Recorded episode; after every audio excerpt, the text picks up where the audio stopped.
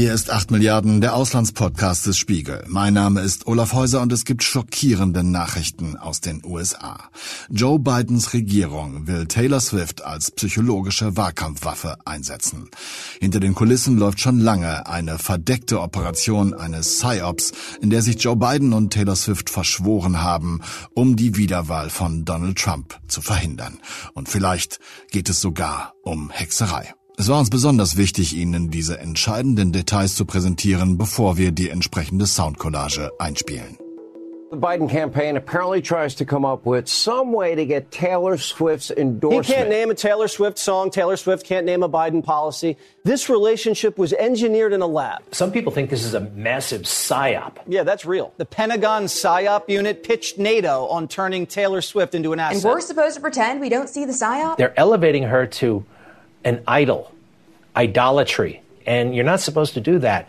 In fact, if you look it up in the Bible, it's a music, sin. But the devil surely owns her soul. I've seen her songs on stage. I've seen the chants. I've seen the dances. And it reminds me a lot of witchcraft. And that makes sense when it comes to someone so popular. I like her music. She's all right. But I mean, have you ever wondered why or how she blew up like this? Sicherlich sind Ihnen die Lacher aufgefallen. Das liegt daran, dass ich einige dieser Ausschnitte aus der Show von Stephen Colbert geklaut habe. Alle Ausschnitte verlinke ich in den Show Notes. Joe Biden, sagen die Republikaner, kann nicht mal einen Taylor Swift-Song benennen. Und das habe ich dann endlich mal mit dem Präsidenten gemeinsam. Sie sagen weiter, dass er unbedingt Taylor Swifts Unterstützung für seine Präsidentschaftskampagne haben will und braucht. Diese ganze Geschichte ist ein Lehrstück darüber, wie Verschwörungstheorien funktionieren wie die Republikaner ticken, wenn die MAGA-Fraktion von Donald Trump am Ruder ist. Make America Great Again. Und auch darüber, wie wichtig Images, Erzählungen und Likes inzwischen gegenüber Fakten und Dokumentierungen geworden sind. In dieser Folge geht es also auch darum, was diese Mechanik für die Politik von heute bedeutet. Und ja, es geht auch ein bisschen um den Super Bowl 2024, der am Sonntag, den 11.02. in Las Vegas stattfindet. Ausgerechnet. Wir in Europa hoffen ja noch immer, dass es bei uns längst nicht so wild zugeht wie in Amerika. Also fangen wir mal ganz klassisch mit Fakten an. Taylor Swift hat Charts-Rekorde aufgestellt, Grammy-Rekorde gebrochen. Sie hat fast 280 Millionen Instagram-Follower und weitere 95 Millionen auf X, was vorher als Twitter bekannt war. Mehr als 102 Millionen Menschen hören sie monatlich bei Spotify und dort ist ihr Song Blank Space mit 1,7 Milliarden Plays, also Abspielvorgängen, geführt. Ja, Taylor Swift ist eine sehr einflussreiche Frau. In der Popkultur, in der Gesellschaft vielleicht, aber ist sie das auch in der Politik? Mein Kollege Mark Pitzke lebt seit Jahrzehnten in New York er hat über diesen Fall im Spiegel geschrieben und am Mittwochabend deutscher und Mittwochmorgen New Yorker Zeit haben wir miteinander darüber gesprochen. Ja, mir fällt niemand anders ein, der einflussreicher sein könnte. Und ich habe, ich kann dir das zum Beispiel jetzt nochmal erklären an dem, äh, an den Grammys. Die Grammy-Verleihung war ja am Sonntag. Sie hatte bis dahin schon Rekorde. Sie hat am Sonntag zwei weitere Grammys gewonnen, hat inzwischen 14 und der Rekord ist, dass sie das Album of the Year, das ist also der große, große Preis am Schluss, ne, also wie bester Film bei den Oscars, zum vierten Mal gewonnen hat. Und das hat noch nie jemand geschafft. Sie war bisher in einer Reihe mit anderen, die das dreimal geschafft haben. Das war Frank Sinatra, Stevie Wonder und Paul Simon. Wow. Und sie ist jetzt die einzige, nicht nur die einzige Frau, sondern die einzige Person, die das viermal gewonnen hat, das Ding. Sie hat äh, von den zwei Dankesreden, hat sie eine genutzt, die erste, um ihr nächstes Album anzukündigen. Und da parallel dazu, ich habe das jetzt nochmal nachgeguckt, parallel dazu hat sie das auf Instagram posten lassen vor ihren 280 Millionen Fans. Und dieser Instagram-Post hat inzwischen, das ist jetzt zwei Tage her, der hat inzwischen 14,2 Millionen Likes. So. ne? Also ähm, da kommen wir als Spiegel auch nicht mit. Ja, kommen mit, wir, unseren, mit unseren Klicks. kommen, wir, ähm, kommen wir lange nicht dran, würde ich sagen. An, an so, solche und das sind jetzt mal, das, das sind irgendwie die, die Zahlen. Aber du, Einfluss äh, und Macht ist natürlich auch noch ein bisschen mehr. Und sie hat halt Karriere gemacht, indem sie für eine jüngere Generation, überwiegend weiblich, da gibt's sogar, sie ist, glaube ich, der einzige Popstar, der irgendwie eine eigene demografische Untersuchung der Fangemeinde, für, für die das existiert. Ähm, die sind überwiegend jung, überwiegend weiblich und sie hat diese diese Gefühle und diese Gefühlswelten und diese Traumata dieser ganzen Generation hat sie in ihrer Musik angesprochen. Ne? Viele ihrer Songs ist ja bekannt, sind über Trennungen von, von Freundschaften. Ne? Und äh, jedes Mal, wenn sie sich von jemandem trennt, schreibt sie dann wieder irgendwie ein ganzes Album darüber. Und das spricht diese Generation an. Und wenn sie dann was Politisches sagt, hat das genauso einen, einen, einen Nachhall. Ja, und ähm, deswegen äh, ist sie eine wahnsinnige wichtige Stimme, nicht nur in der Popkultur, sondern auch in der Gesellschaft und in der politischen Kultur in Amerika. Und dann kommt dann noch dazu, ne, also Fankultur, diese Obsession, diese Sucht, äh, ist natürlich nochmal so ein Selbstläufer, ja. Schon jetzt kann man zumindest nachvollziehen, warum man über Taylor Swifts Einfluss spricht. Warum sie tatsächlich ein Faktor sein kann, wenn es um die Meinung, vielleicht sogar um die politische Meinung ihrer vielen Fans geht. Swifties werden die übrigens genannt. Für die ist die Sängerin ihr Idol, weil ihre Songs bekannte, selbst erlebte Gefühle widerspiegeln. Wenn dann republikanische Schauter das in Amerika in den rechtspopulären Medien besprechen, dann wird aus dem Idol schnell etwas Böses. Und das geht mit einem kleinen Worttrick. Denn vom Idol kommt man schnell über Idolization zu Idolatry, was Götzendienst auf Deutsch bedeutet. Und das ist, oh Gott, in der Bibel ja als Sünde klassifiziert. They're elevating her to an idol, idolatry. This is a little bit what idolatry I think, looks like. And you're not supposed to do that. In fact, if you look it up in the Bible, it's a sin. Da gibt's auch psychologische Untersuchungen, warum äh, warum das irgendwie fast einer einer Sekte gleichkommt, einem Kult. Und das kannst du nämlich auch für den Trump sagen. Dessen Fangemeinde, dessen fanatische Fans sind ja genauso äh, auf ihn verschworen und hängen an seinen Lippen. Was immer er sagt, ist, ist äh, irgendwie die Bibel, ne, die, die, die zehn Gebote, die vom vom Himmel auf die, die Erde ge, ge, gebeamt wurden. also, und das ist bei ihr genauso. Ähm, wobei die Swift-Fans, muss man sagen, die sind auch kritisch. Also jetzt hat sie zum Beispiel diesen einen äh, Menschen, der ähm, dieses Ex-Konto führt, wo man sehen kann, wo ihr Jet gerade ist. Ja, dieser 21-Jährige, ne? Der, genau, ja. der auch das auch mit dem Elon Musk macht. Den, den, den hat sie jetzt Klage angedroht und da haben sich ihre Fans sehr darüber beschwert. Das fanden sie irgendwie nicht fair. Okay. Das fanden sie nicht gut. Also die sagen dann auch, wenn, wenn was nicht ihnen passt, ne? aber trotzdem. Also Mündige Fans, nicht nur ja, Follower. genau, und diese, diese Welttournee, diese äh, Eras-Tournee, die ja noch läuft, ähm, ist, ist Wahnsinn. Ich gebe an dieser Stelle, das ist vielleicht auch ganz gut am Anfang zu, ich weiß nichts über Taylor Swift. Äh, meine Frau wird mich schelten und wird mir sagen, du kennst ganz viele Songs, du weißt es bloß nicht, so mhm. ungefähr. Du hast gesagt, sie hat eine politische Macht, sie hat natürlich eine kulturelle Position, wo sie beeinflussen kann. Nutzt sie das denn auch politisch? Weil darum geht es ja in unserem Gespräch. Nutzt sie das aktiv politisch oder nur ab und zu, um so kurze Statements zu geben? Kann man, kann man das überhaupt erfassen? Gar nicht durchgehend aktiv. Also ich habe jetzt bei meiner Recherche, ich, ich weiß über Taylor Swift auch nicht besonders viel mehr. Ich, weil ich erkenne sicherlich die Songs oder wenn du mir sagst, das ist ein Taylor Swift Song, ah, okay. Ne? Ja, so geht mir das wahrscheinlich könnte dir aber Könnte dir aber nicht sagen, wie die heißen. ähm, aber ich weiß über sie mehr als über Football, muss ich zugeben. Sie hat äh, ganz gezielt sich geäußert. Sie hat sich zum ersten Mal geäußert 2018. Da waren Midterm Wahlen, Kongresswahlen in den USA und da hat sie sich für einen Kandidaten in Tennessee ausgesprochen, einen Demokraten, der leider verloren hat.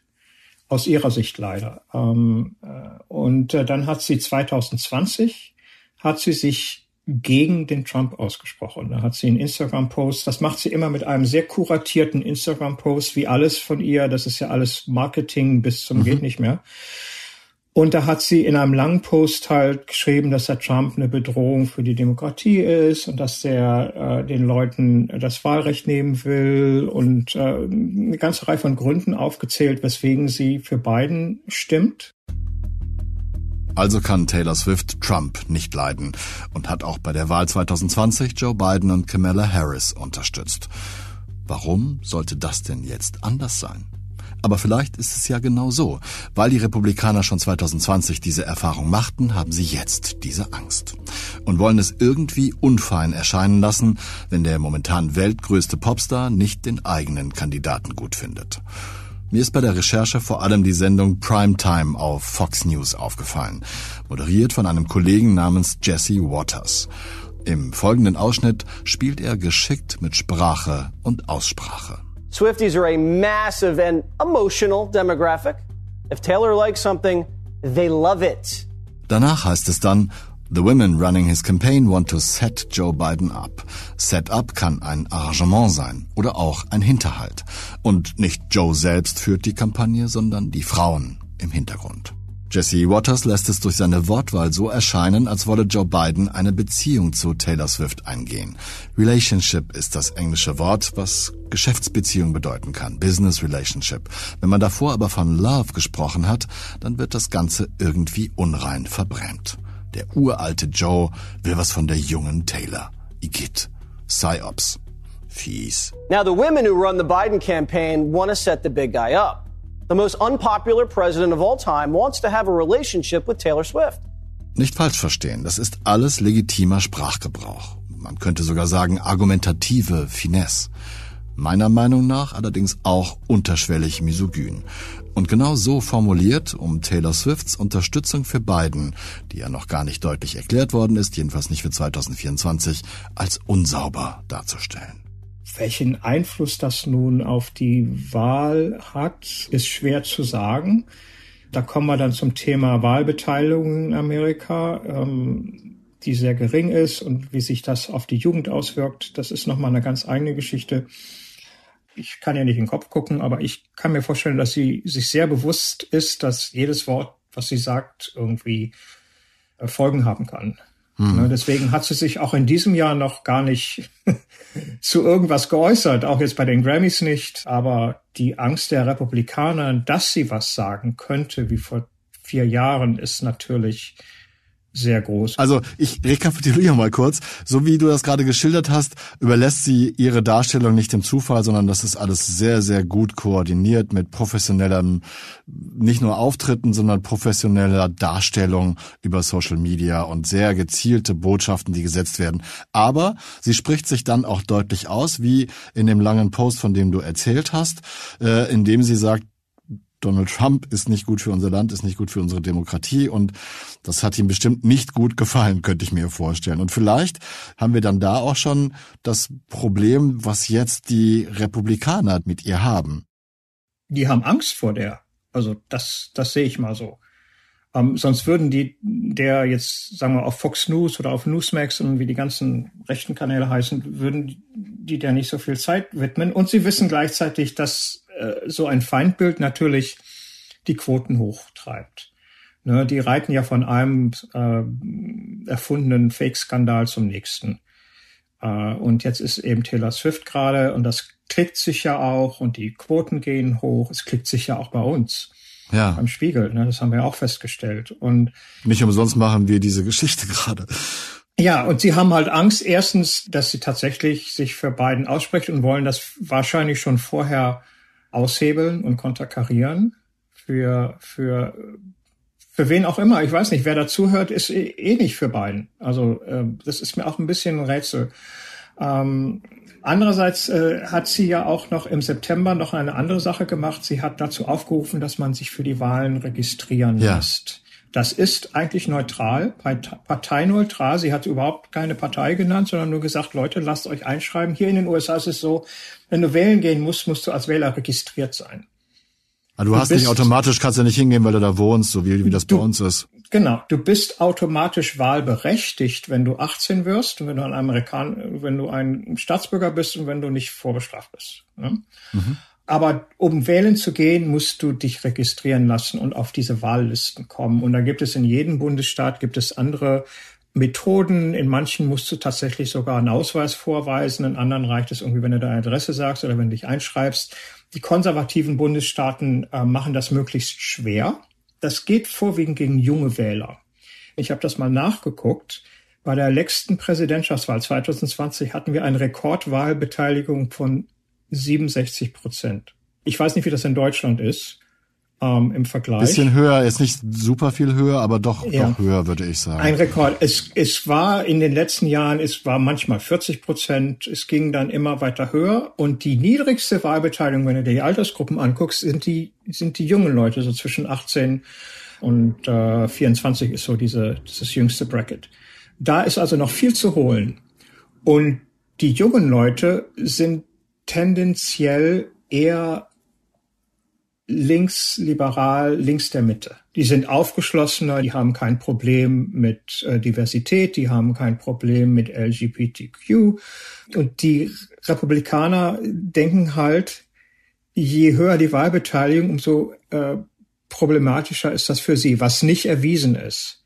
Ja. Kann natürlich auch sein, dass auch ältere Leute dann mehr zu der Wahl gehen oder Konservative mehr zu der Wahl gehen. Aber es ist halt, je geringer die Wahlbeteiligung, denken sie, umso besser für sie, weil sie sind halt die Konservativen, äh, die Leute, die halt sowieso immer wählen. Und äh, man hat das bei Obama gesehen damals. Der hat halt so hoch gewonnen, weil der eine ganz neue Generation mobilisiert hat. Und das ah. ist irgendwie so ein ah. Trauma bei den Republikanern. Sie sagen, das, das dürfen wir jetzt nicht wieder zulassen. Ja, ja daher auch die halt Angst vor der Beeinflussung von Taylor Swift und auch die, ja. der, der, der mögliche Ausschluss von, von Wählern durch, durch genau. diese Registrierungsmaßnahmen. Sind diese restriktiven Wahlgesetze in, sagen wir mal, in Georgia zum Beispiel, in Tennessee, ähm, Heimatstaat von Taylor Swift übrigens. Und dann jetzt natürlich diese ganzen Aktionen, die, die Wählerschaft größer zu machen. Das ging über diese Organisation vote.org die äh, unparteiisch ist, ne, aber äh, sofort von den Rechten dann verteufelt wird. So, jetzt, äh, da ist also diese, diese Angst, diese psychologische Angst, glaube ich, dahinter. Und dann musst du natürlich auch sehen, dass das ein Riesengeschäft ist für die, ne, da auf jemanden so rumzureiten. Jetzt wird natürlich äh, analysiert, wie lange wird ihr Privatjet brauchen von Tokio, wo sie am Tag vor dem Super Bowl ist, bis nach Las Vegas am Tag danach zum Super Bowl. Schafft sie das? Muss sie zwischenlanden in Hawaii, um aufzutanken? Wie viel äh, Luftverpestung ist ihr dafür zuzuschreiben? Das erste Mal, dass sich Fox News fürs, äh, für den Klimawandel interessiert. Taylor Swifts äh, Rolle da drin. Jeder Gedanke eine Geschichte, ja. äh, ein, ein Bericht und alles, äh, um davon abzulenken, dass äh, sie selber nichts zu bieten haben, äh, was das Wahlprogramm angeht, sondern einfach nur das, was der was der Trump halt an seinem Racheprogramm jetzt vorhat. Kleiner Faktenservice an dieser Stelle. Die Wahlbeteiligung in Deutschland lag bei der letzten Bundestagswahl 2021 bei 76,6 Prozent. Vor jeder Wahl ist allerdings Wahlkampf und es gilt, die Wählerschaft so zu beeinflussen, dass sie die eigene Partei wählt und nicht die anderen.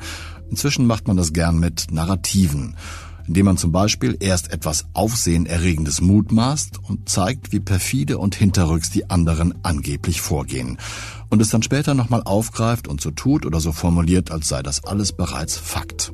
Das bringt uns wieder zu Jesse Wattens von der Fox News Show Primetime und seiner mehr von einer möglichen PsyOps-Operation psychologische Kriegsführung auf Deutsch. Für mich eigentlich ein viel zu harter Begriff für den Wahlkampfkontext. Aber wenn es um Krieg geht, ist jeder sofort hellhörig. Vor etwa vier Jahren überlegte die Pentagon-Abteilung für psychologische Kriegsführung während eines NATO-Treffens, ob man Taylor Swift für sich nutzen könne. Und wie nutzen? Als PsyOp zur Bekämpfung von Online-Fehlinformationen. Danach spielt Wattens einen kurzen Ausschnitt von einem Summit der gemeinsamen NATO-Cyberabwehr ein, von 2019. Da ging es um den Einfluss von Influencern und eine Referentin präsentierte Taylor Swift als Beispiel für eine Struktur, in der eine Person viele Follower erreicht weil sie eben viele Fans hat, die sie mit einem Tweet, mit einer Nachricht erreichen kann. Nix Pentagon, nix Demokraten oder politische Einflussnahme. Zumindest nicht in diesem Ausschnitt von Jesse Wattens. Deswegen auch danach ominöse Mutmaßungen. So is Swift ist Swift also nur die Fassade für eine verdeckte politische Agenda? Primetime hat offensichtlich keine Beweise. Wenn wir welche hätten, würden wir sie mitteilen. Aber wir sind schon neugierig. But we're curious. Und das kommt dann erstmal ehrlich rüber. Wir haben ja ehrlich gesagt keine Beweise und deswegen können wir die auch nicht präsentieren. Wir sind aber neugierig und drücken unterschwellig erhebliche Zweifel aus. Das Problem ist bloß, nur 15 Sekunden später formuliert Jesse Wattens so. So how's the PSYOP going? Und stellt es dadurch so dar, als sei diese Annahme von vor 15 Sekunden jetzt schon Fakt. Nur weitere anderthalb Minuten später befragt er einen ehemaligen FBI-Agenten und sagt dies hier. I wonder who got to her from the White House or from wherever. Who makes that initial handshake? Er fragt sich, wer denn den ersten Kontakt hergestellt hat, wer den ersten Handschlag angeboten hat. In einer Sequenz von etwas mehr als zwei Minuten ist so die hanebüchende Geschichte von einer irren Vermutung zu einer angeblich überprüften Realität geworden. Er spricht darüber wie über eine gesicherte Erkenntnis. Das Narrativ ist damit in der Welt und das Gerücht kann sich frei in der Welt ausbreiten. Ich habe Mark gefragt, inwiefern nicht nur die Medien wie Fox News von den Verschwörungserzählungen profitieren, sondern ob sich das auch für die republikanischen Politiker auszahlt, die ja helfen, diese Geschichten zu spinnen. In Wählergunst zum Beispiel. Ja, da, da sind schon Doktorarbeiten drüber geschrieben worden, warum die Republikanische Partei so in diesen Verschwörungssumpf abgedriftet ist in den letzten Jahren. Denn das entspricht tatsächlich laut Umfragen dem, was die Mehrheit der Republikaner denkt und glaubt. Ja, äh, das sind nicht. Das, das ist ja noch viel schlimmer, als ich dachte.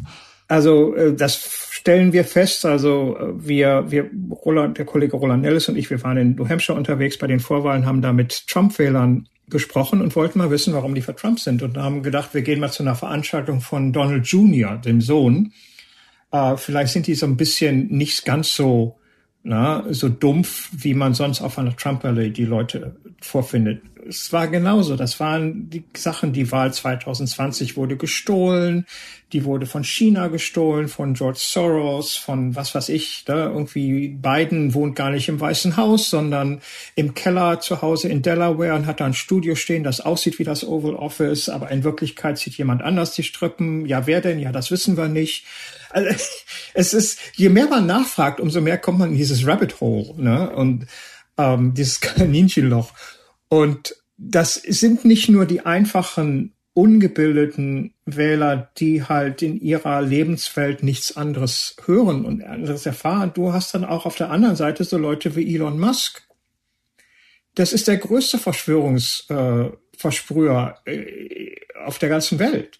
Wenn du dir mal anguckst, was der so alles auf seinem Ex-Konto von sich gibt oder welche Verschwörungstheorien er dann äh, liked oder welche Verschwörungstheorien er dann noch fördert und er sagt, ja, stimmt. Ne? Also es ist unglaublich. Und ähm, warum das so ist, also da bin ich, glaube ich, nicht klug genug, um das zu sagen. Ich kann das nur anekdotisch sagen. Ich kann mir vorstellen, dass, dass da ähnliche Sachen zutreffen wie bei einer Sekte, wie einem, einem Kult, ja, dass die Leute ein bestimmtes Weltbild an einem bestimmten Weltbild festhalten. Und wenn die Realität mit diesem Weltbild nicht mehr übereinstimmt, Jetzt sagen wir mal zum Beispiel der Wandel in Amerika, dass auf einmal Amerika nicht mehr mehrheitlich weiß sein wird in den nächsten Jahren. Dann wird eine neue Realität erfunden, an die man sich klammert, ähm, weil sonst das ganze Leben auseinanderbricht bei dir selber. Hm. Ne? Und du musst die Leute quasi, um da rauszukommen, musst du, da reicht nicht, dass du da die Wahrheit entgegenhältst, das bestätigt die ja nur noch, sondern das musst du deprogrammieren. Das ist genauso, wenn du Leute aus einer Sekte rauskriegen willst. Das ist ein langer Prozess äh, mit Psychologen und Therapeuten und äh, und ich habe mal geguckt, das hatte mich mal interessiert, ob es tatsächlich die Rechten sind, die da für so ein für so einen Scheiß besonders anfällig sind. Das stimmt nicht. Die Linken sind dafür genauso anfällig. Mhm. Also es gibt keine wissenschaftliche Unterstützung für die These, dass Verschwörungstheorien nur die Rechten betreffen. Die sind aber durch die rechten Medien nur besser verwurzelt. Ah. Und die Demokraten und die linken Medien, die sind halt doch mehr äh, faktenbasiert, ja, realitätsbasiert. Und deswegen hält das da, greift das da nicht so, so durch. Ja. Und ja, die rechten Medien machen damit total, und dann kommen wir wieder auf das Geschäft. Ne? Und so ist das quasi so ein, so ein Selbstläufer bei denen. Ähm, aber anfällig für sowas sind, sind wir alle. Aber wollte ich gerade sagen, ne? ja. also jetzt nicht für so einen für so einen Scheiß über Taylor Swift, dass sie irgendwie eine Geheimagentin des Pentagons ist oder der CIA oder sowas, das nicht. Aber ich kann, ich habe auch Sachen, wo ich automatisch denke, ja, das ist so und so und so und so, ne? Und da stecken irgendwelche bösen Kräfte dahinter, ne? Ähm, und dann muss ich das aber hinterfragen und sagen, nee, das, das stimmt aber auch nicht. Ja, aber das aber ist, glaube ich, dann der, der Reflex, ne, der gesunde Reflex, ja, dass man sagt ja, so, genau. ja, ey, ist eine tolle Geschichte. Ich glaube, das geht uns auch allen so. Ich glaube, es ist mhm. menschlich, dass man, wenn man äh, einigermaßen spannende Geschichte dahinter vermutet, erstmal denkt, ah ja, könnte sein.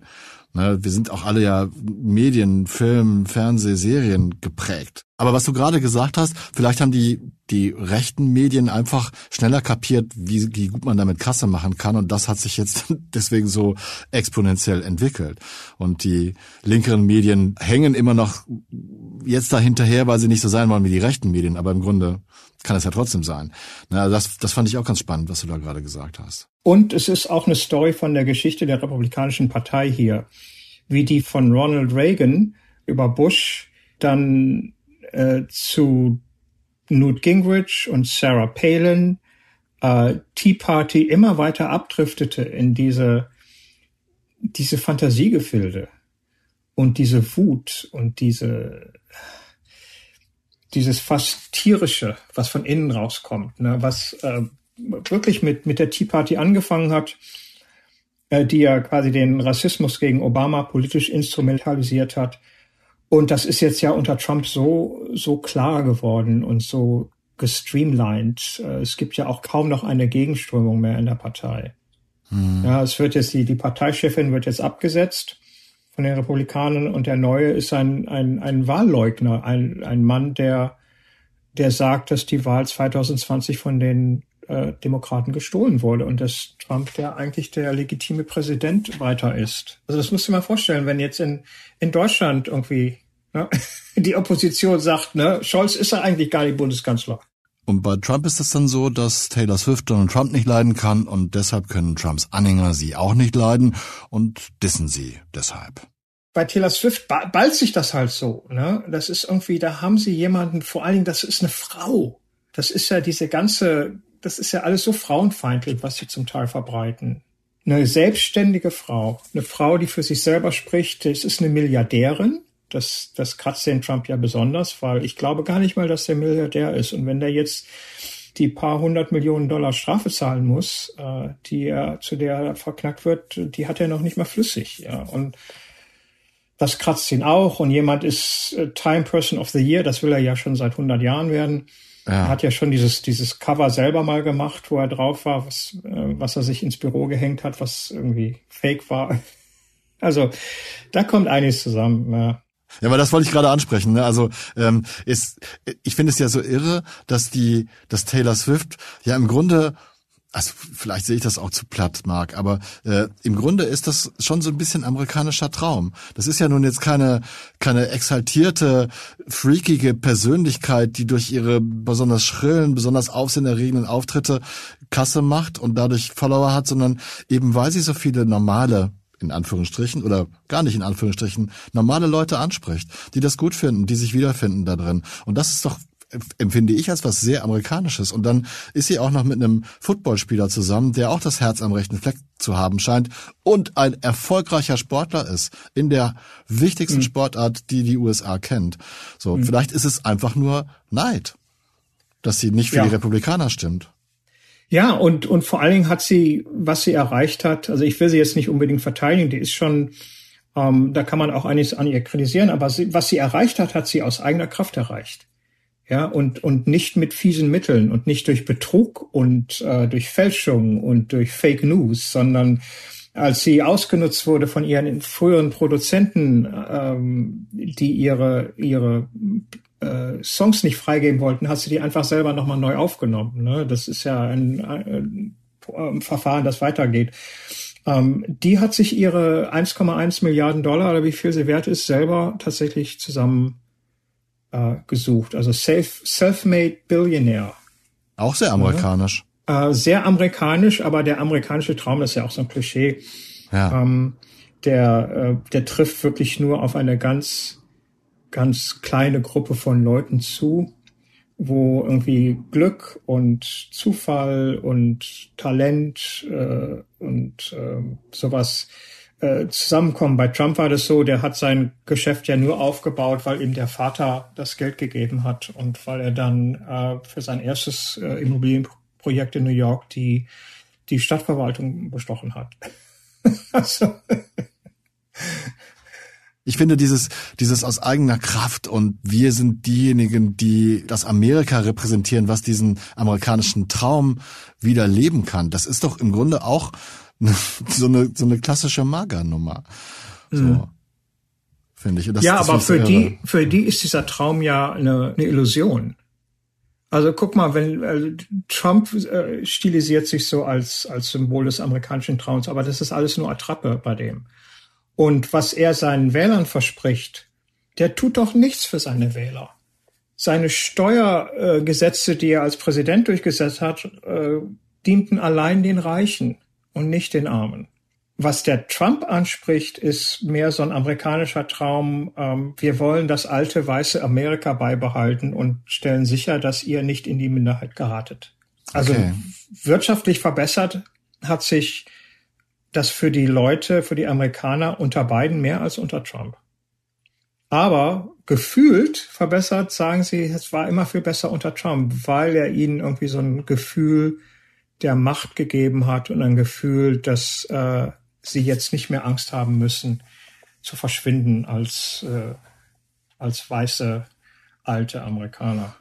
Drängt sich mir eine, eine relativ böse Schlussfolgerung auf, dass die, dass die Geschichtserzählung, die, die Stories, die Verschwörungstheorien mächtiger sind als die Wirklichkeit inzwischen in Amerika. Jedenfalls für einen Teil der Menschen. Ja, ja, auf jeden Fall. Das ist sehr ähm, beunruhigend. ja. Ja, ja, wir haben ja, aber ich glaube nicht nur, dass das, ich glaube nicht, dass das nur in Amerika so ist. Ich glaube, dass nee, glaube ich auch. In Europa, auch. In Europa Fuß fasst. Ne? Ähm, dazu wissen die Kollegen und Kolleginnen in, in Europa mehr als ich, aber also hier ist das, hat sich das, seit ich hier bin, sehr dramatisch verändert. Sehr dramatisch verändert. Das ist wirklich ein ganzer Bereich der Bevölkerung, jetzt sagen wir mal die Mehrheit der Republikaner, die vielleicht 40 Prozent der Bevölkerung sind oder 38, tatsächlich in diesen diesen Fantasiewelten steckt inzwischen. Fallen mir gleich zwei Sachen ein. Ne? Also erstens, ähm, du hast es gerade angesprochen, man sagt ja immer, Amerika ist uns Europäern oder uns Deutschen, ich weiß nicht mehr genau, zehn Jahre in der Entwicklung voraus. Und wir können da jetzt schon gucken, was bei uns passiert. Und ja. es ist tatsächlich so. Also ich empfinde das persönlich so, dass die ganzen Narrative der AfD weiter normalisiert werden, dass das total salonfähig wird, dass sie inzwischen in Talkshows sitzen, Lügen verbreiten und wenn sie dann danach gefragt werden, sagen sie, ja, weiß ich jetzt nicht mehr genau, wie das war, aber es ist so. Und es wird so durchgehen lassen. So. Und das zweite ist, meine ganz persönliche, überpositive Hoffnung, die dann immer aufkeimt, dass es doch irgendwann einen Punkt geben muss, weil du sagtest, das geht nicht gut, wo die Leute das satt haben. Oder wo sie einfach sagen, ja, geile Geschichte, so wie wir das vorhin angesprochen haben, geile Geschichte, aber nee, nicht wirklich.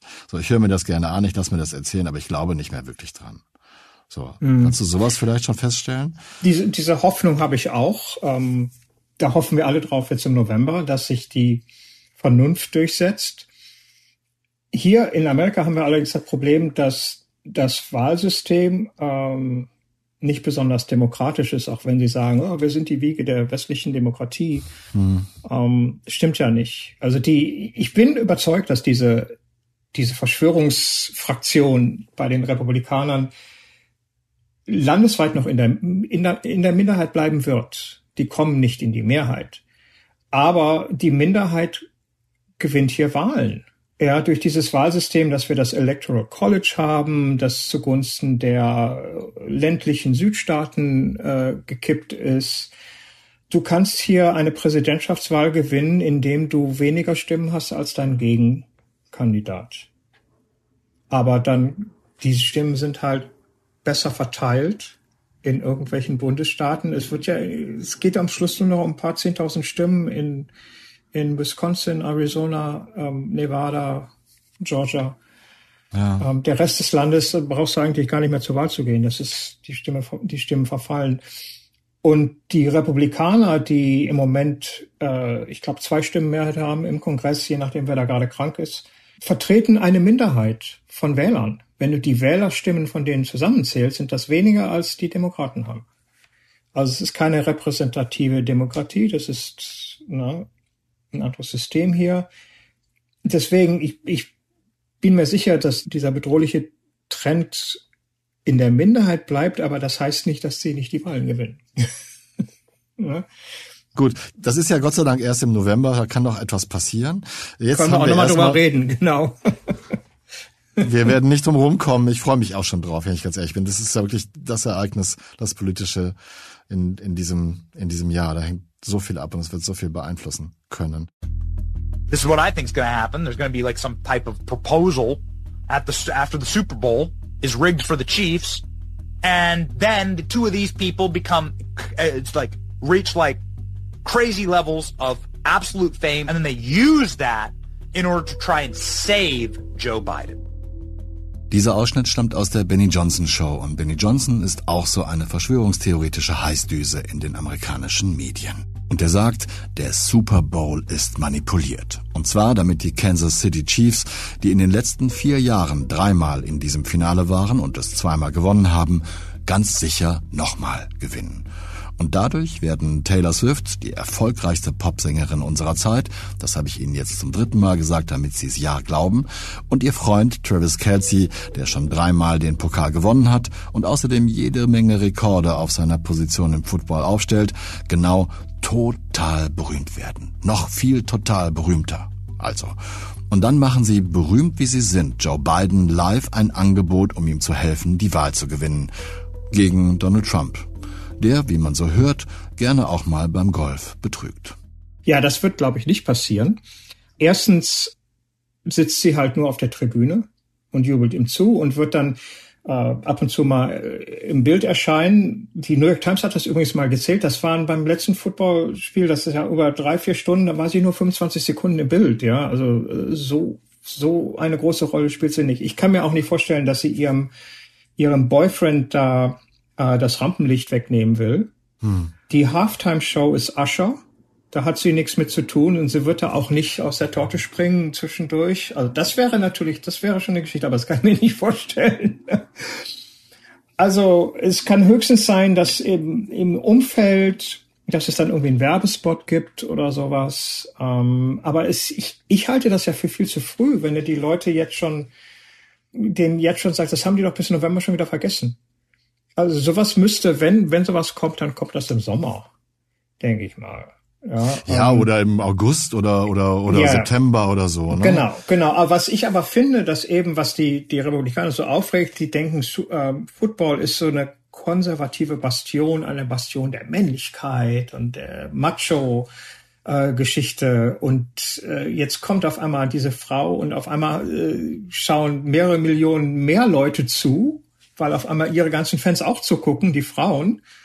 Und Männer und Frauen gemeinsam gucken sich auf einmal Football an. Und äh, ich finde das ja eine super tolle Chance, dass, dass man an diesem Tag sehen kann, wie gut Amerika eigentlich zusammengehen kann. Die Konservativen und die, die Rechten und die Linken und die Frauen und die Männer. Ähm, und, und das Land und die Städte auch. Ne? Und Weil das Land, ja, genau. Und äh, also ich finde das eigentlich eine, eine super Gelegenheit, Amerika zusammenzuführen, indem man halt die, die verschiedenen Fangemeinden zusammenführt, äh, ohne sich da jetzt zu zerstreiten. Und äh, das wäre eigentlich das ideale Amerika, ja, wo irgendwie alle Seiten was, was kriegen. Oh boy, das sollte eigentlich eine eher leichte Folge über den Irrsinn in den USA werden. Irgendwie sind Mark und ich dann doch zwischendurch sehr ernst geworden.